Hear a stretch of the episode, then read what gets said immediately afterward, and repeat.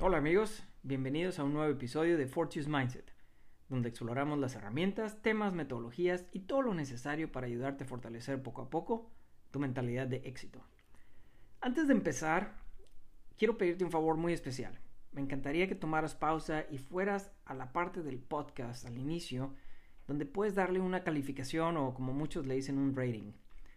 Esto me ayudará a llegar a más personas que estén buscando espacios de crecimiento personal, y mientras más personas pueda alcanzar que esto les deje un aprendizaje o un, como decimos, el aha moment, pues sería genial. Te lo agradezco muchísimo y pues bueno, vamos a empezar. El día de hoy les voy a dar el último episodio del año. En verdad espero que ya estén poniéndose las pilas para empezar el 2022 con todo. Porque acuérdense, al que madruga, pues Dios le ayuda. Y esto es solo una forma de decir que al que se prepara, planea, define sus objetivos para el año, pues le va bastante mejor que al que solo se atraganta con 12 uvas al fin, al fin del día 31, ¿no? Está comprobado estadísticamente que el porcentaje de éxito es mucho mayor, cerca de un 42%, si tienes tus metas definidas y, escritas. Y bueno, por otro lado, pues me ha dado mucho gusto estar con ustedes este año que vio nacer el podcast de Fortis Mindset. Ha sido una experiencia muy interesante y estoy muy feliz por lo que hemos logrado. Y también espero que de corazón, de todo corazón, que sí les esté ayudando, ¿no? Les esté dejando algo. Me ha encantado recibir sus comentarios y ver cómo les ha hecho clic uh, algunas cosas que he mencionado. Y pues ya saben que si quieren empezar el 2022 con un coach que los ayude a alcanzar sus metas, pues ahorita tengo paquetes de promoción. Mándenme un correo y platicamos. Bueno, pasando a lo que es el episodio, hoy vamos a tocar el tema de equilibrio entre trabajo y vida personal. Un tema emocionante para muchos y muy, muy cercano al corazón o ya básicamente a la salud de otros. Y sin más preámbulo, pues vamos a empezar. Te digo ahora los puntos del día de hoy. El punto número uno. ¿A qué se refiere el equilibrio entre el trabajo y la vida personal? Número dos. Una nueva perspectiva de cómo medir el balance entre el trabajo y la vida personal. Y número tres. El tip del día. Comenzamos. Punto número uno. ¿A qué se refiere el equilibrio entre trabajo y vida personal?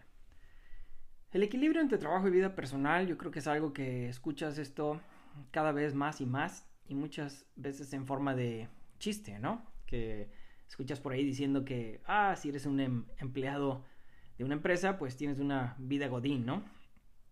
En caso de que no sepan, uh, godín es el típico trabajador que siempre estará, pues ahora sí que trabajando para una empresa y que normalmente pues no le alcanza el dinero ni el tiempo y trabajará por el resto de su vida siempre ahí, a veces con un jefe tóxico, ¿no?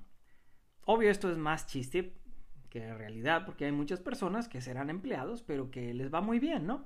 Financieramente, o sea, económicamente y también en, en su equilibrio y en el balance de la vida. En Estados Unidos se refiere más a alguien que siempre está en un trabajo de 9 to 5, como le dicen por acá, ¿no? Pero el punto es que creo que todos como sociedad estamos llegando a estar más atentos a lo que es un buen equilibrio entre ambas áreas. ¿Es posible tener un equilibrio? Pues vamos a ver, ¿no? Existe una constante búsqueda por parte de los trabajadores de este balance, pero sobre todo en un país como México. De acuerdo con el índice para una vida mejor, elaborado por la OCDE, el país tiene uno de los niveles más bajos en el balance vida-trabajo. Está, está duro.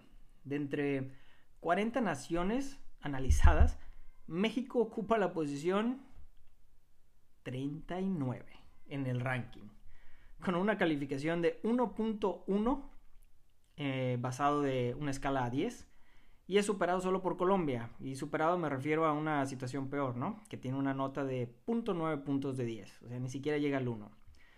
A Estados Unidos le va mejor, llegando a una calificación de 6 de 10. mucho mejor que México, pero todavía un poco lejos del 10.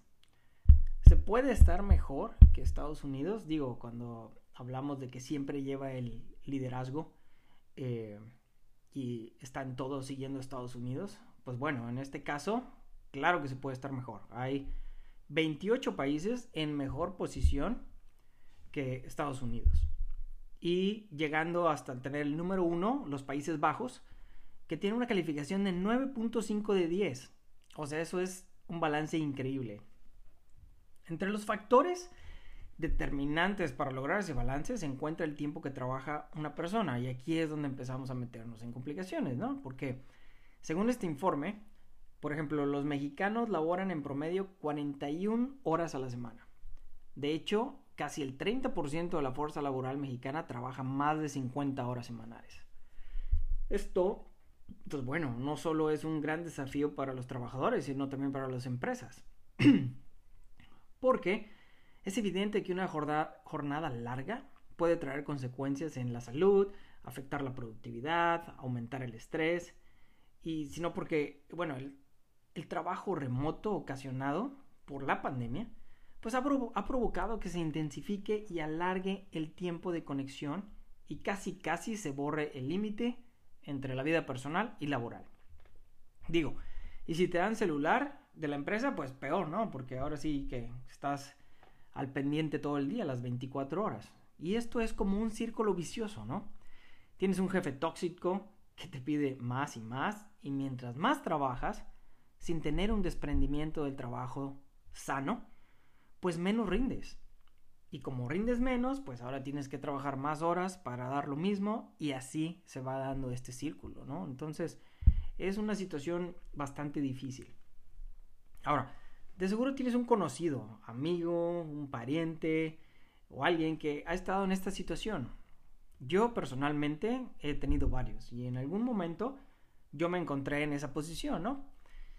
Yo llegué a trabajar de 8 a de 8 de la mañana a 3 de la mañana como por 3 meses seguidos, para luego bajarle a la 1 de la mañana y así llegar después de como 6 meses llegar a salir a las 6, 7 de la tarde. O sea, una locura. Y realmente pues no se lo recomiendo a nadie. Por otro lado, también tengo una amiga que de plano tuvo que poner su renuncia porque le hacían la vida imposible en el trabajo. Le asignaban más proyectos, la llenaban de responsabilidades y también se la pasaba trabajando hasta las 11 de la noche casi todos los días. Y esto fue por años, ¿no? No solo como los seis meses que me tocó a mí. Pero me pregunto, ¿para qué? ¿Será que a veces te hace fácil pagar el precio por subir el escalafón jerárquico, llegar más arriba? Bueno, sobre todo cuando eres soltero y estás joven. Quizás hasta te preguntas, ¿qué más tienes que hacer con tu día, no? Pues solo trabajar, entonces no pasa nada. Y así hasta lo justificas. Ahora, el otro problema es el nivel de estrés que te cargas haciendo eso, porque descuidas tu alimentación, por ejemplo, yo me aventaba las maruchan en mi escritorio, en mi escritorio muy seguido, como tres veces a la semana, algo así, no diario, pero sí me las aventaba seguido. Y, bueno, luego también pues dejas de hacer ejercicio, ¿no? Y no logras separarte mentalmente de tu trabajo. ¿Y qué pasa después? ¡Pum! El cuerpo descansa y empieza a darte señales de que le tienes que bajar al ritmo. Déjame darte algunos efectos de trabajar en exceso. Primero, empiezas con la fatiga. Cuando estás cansado, tu capacidad para ser productivo y pensar con claridad disminuye, lo cual puede derivar en una pérdida de, pues al final del día, reputación profesional porque no estás dando el kilo, o en peligrosos y costosos errores, ¿no? Hay personas que tienen trabajos muy sensibles a los errores y que realmente pega en el bolsillo de la empresa. Ahora, segundo, ¿qué pasa? Debilita tu salud. Se cree que el estrés tiene efectos adversos en el sistema inmunológico y puede empeorar los síntomas que pueda presentar por cualquier problema médico. Además, el estrés pone a la persona en riesgo de abuso de sustancias. Y si no escuchas tu cuerpo, pues te para la fuerza con un ataque de pánico o hasta un ataque al corazón. Ahora, cabe destacar que cada año 750 mil personas mueren de enfermedad coronaria isquémica o y apoplejía. Apoplejía. Debido a largas horas de trabajo, o sea, se, la pasan, pues ya hablamos, ¿no? El promedio es 50 horas en México. En otras palabras, más gente se muere por trabajo excesivo que de malaria. O sea, está cañón. Y si con esto todavía no te cae el 20, pues ¿qué más pasa? Pues ya sabes, ¿no? Pasas menos tiempo con tus amigos, tu familia. Y si estás trabajando demasiado, pues es posible que te pierdas de importantes eventos o acontecimientos familiares. Esto puede hacerte sentir excluido, afectar tu relación con tus seres queridos. También es difícil cultivar amistades si siempre estás trabajando, ¿no? Oye, vamos al cine. No, porque estoy en la oficina. Oye, pero son las 9 de la noche. Sí, todavía le, le falta. ¿Qué más pasa? Pues también hay mayores expectativas. Ya estás poniendo ahí eh, la vara alta, en donde si sueles trabajar horas extra, pues te van a dar más responsabilidades y eso te acarreará más preocupaciones y retos. Entonces, pues sí, se viene, se, se pone difícil. Como te decía, no queremos que se vuelva un círculo vicioso del que no pueda salir.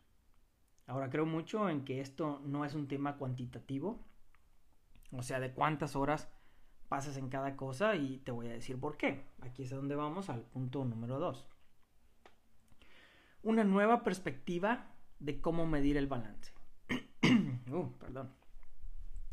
Si ya piensas que no se puede alcanzar el balance entre trabajo y vida personal y estás por tirar la toalla y seguir con incansables jornadas, aguanta un poquito más y sigue escuchando. Porque si este es tu pensamiento, puede ser que es por una de estas dos razones. Número uno, no has hecho un esfuerzo consciente de definir, buscar y medir ese balance. Acuérdense, aquí está la mejora continua de mi mente ingenieril.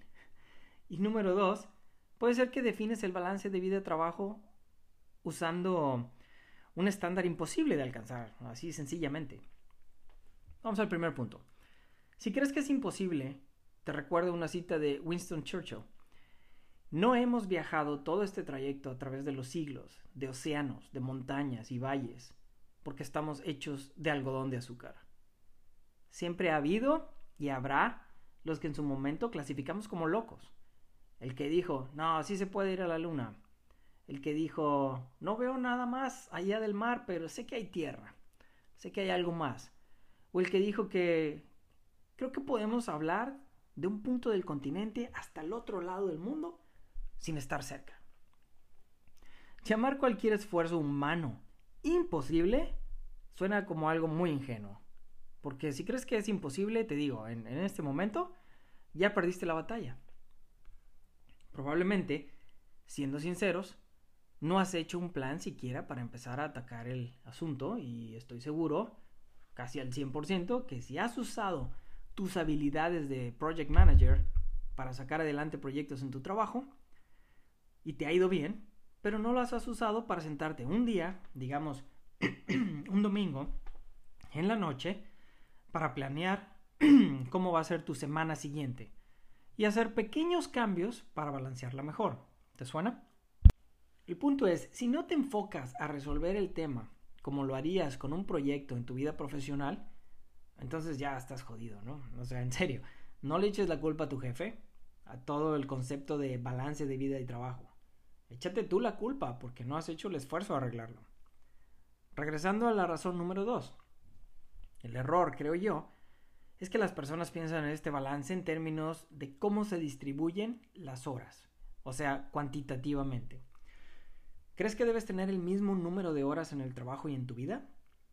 Si confundimos el aspecto cuantitativo con el cualitativo, no nos va a dar la operación, te digo desde ahorita. Porque pensemos, ¿cuántas horas al día en teoría pasas en el trabajo? 40 a la semana, suponiendo 8 al día. ¿Cuántas durmiendo? 56.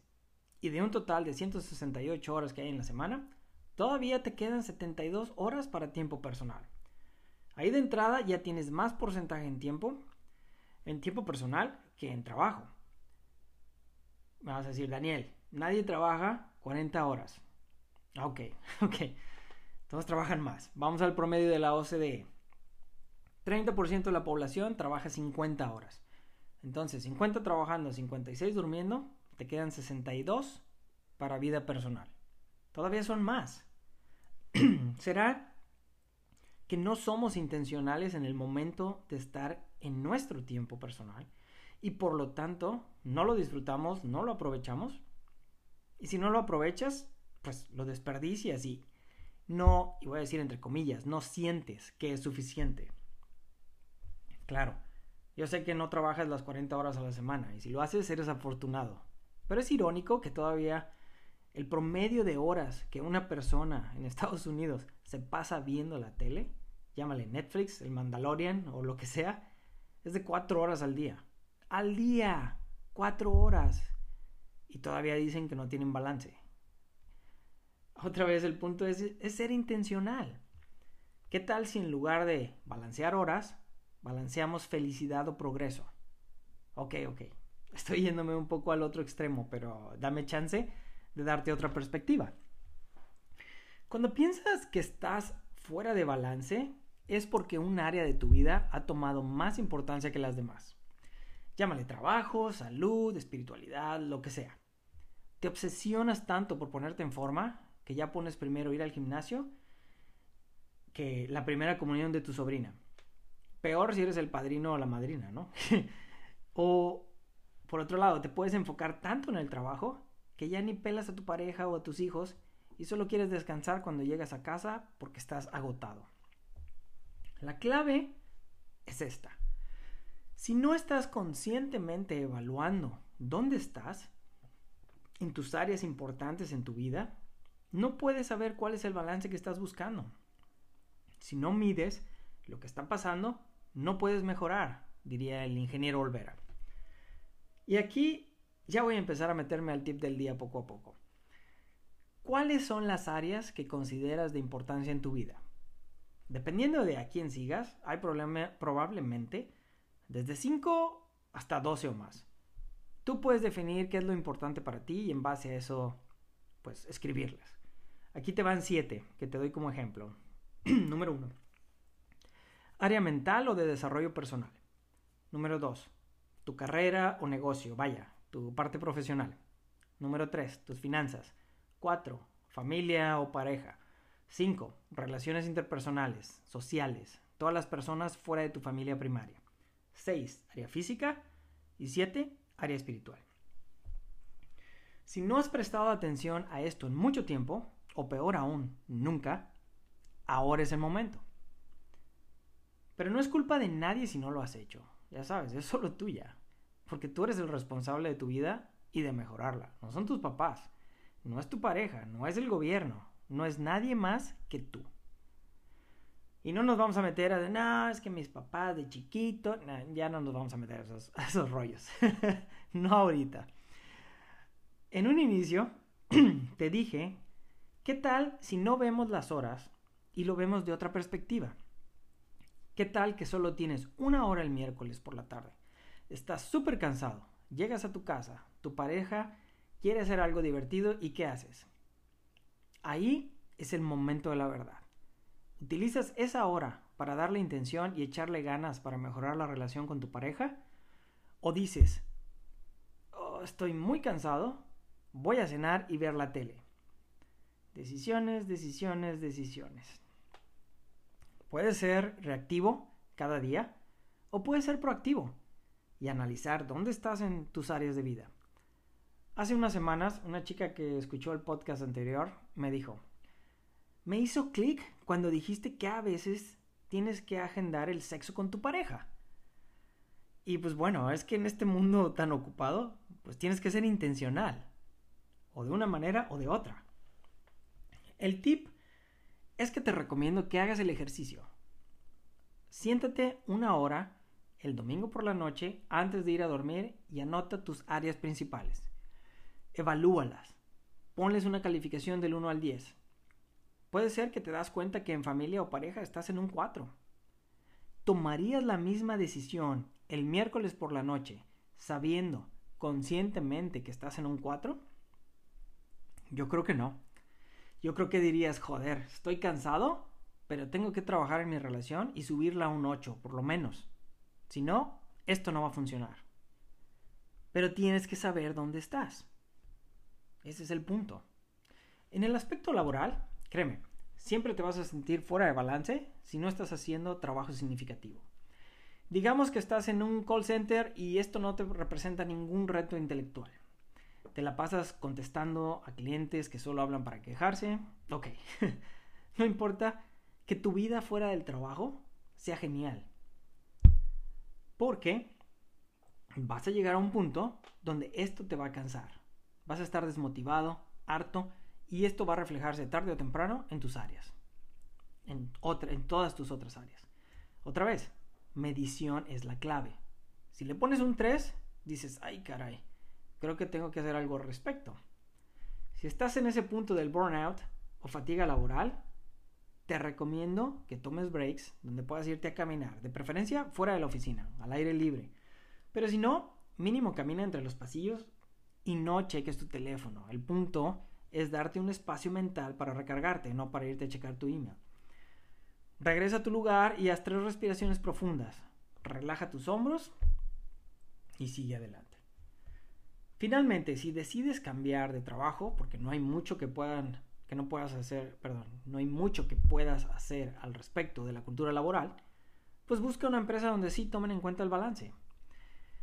Hay un reporte que se llama Tendencias del entorno laboral en México 2018, realizado por la consultora Kelly Services, y este reveló que 46% de los encuestados consideró a este balance como un factor importante para decidir en qué empresa trabajar, mientras que el 76% estaba dispuesto a renunciar a un mayor sueldo por tener más tiempo personal.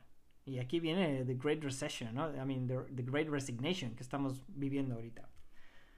Pero bueno, recuerda, el primer paso es medir dónde estás, hacer un plan de acción y tomar pasos para ir corrigiendo el rumbo para llegar a donde quieres.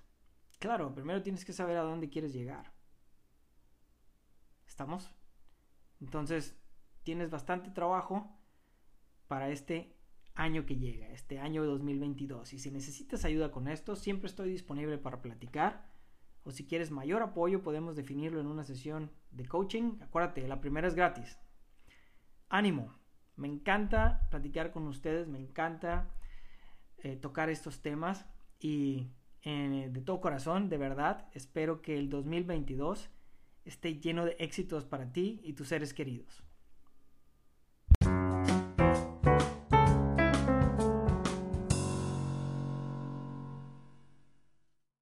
Amigos, recuerden darle un rating a el podcast para poder seguir llegando a más gente cada día. Y por supuesto, me encanta escuchar de ustedes y saber qué piensan del balance de vida y trabajo. Ya saben, mándenme un correo a daniel.fortunesmindset.com. Síganos en Instagram y Facebook. Y ahora sí que nos vemos el próximo año. Un abrazo, cuídense. Adiós.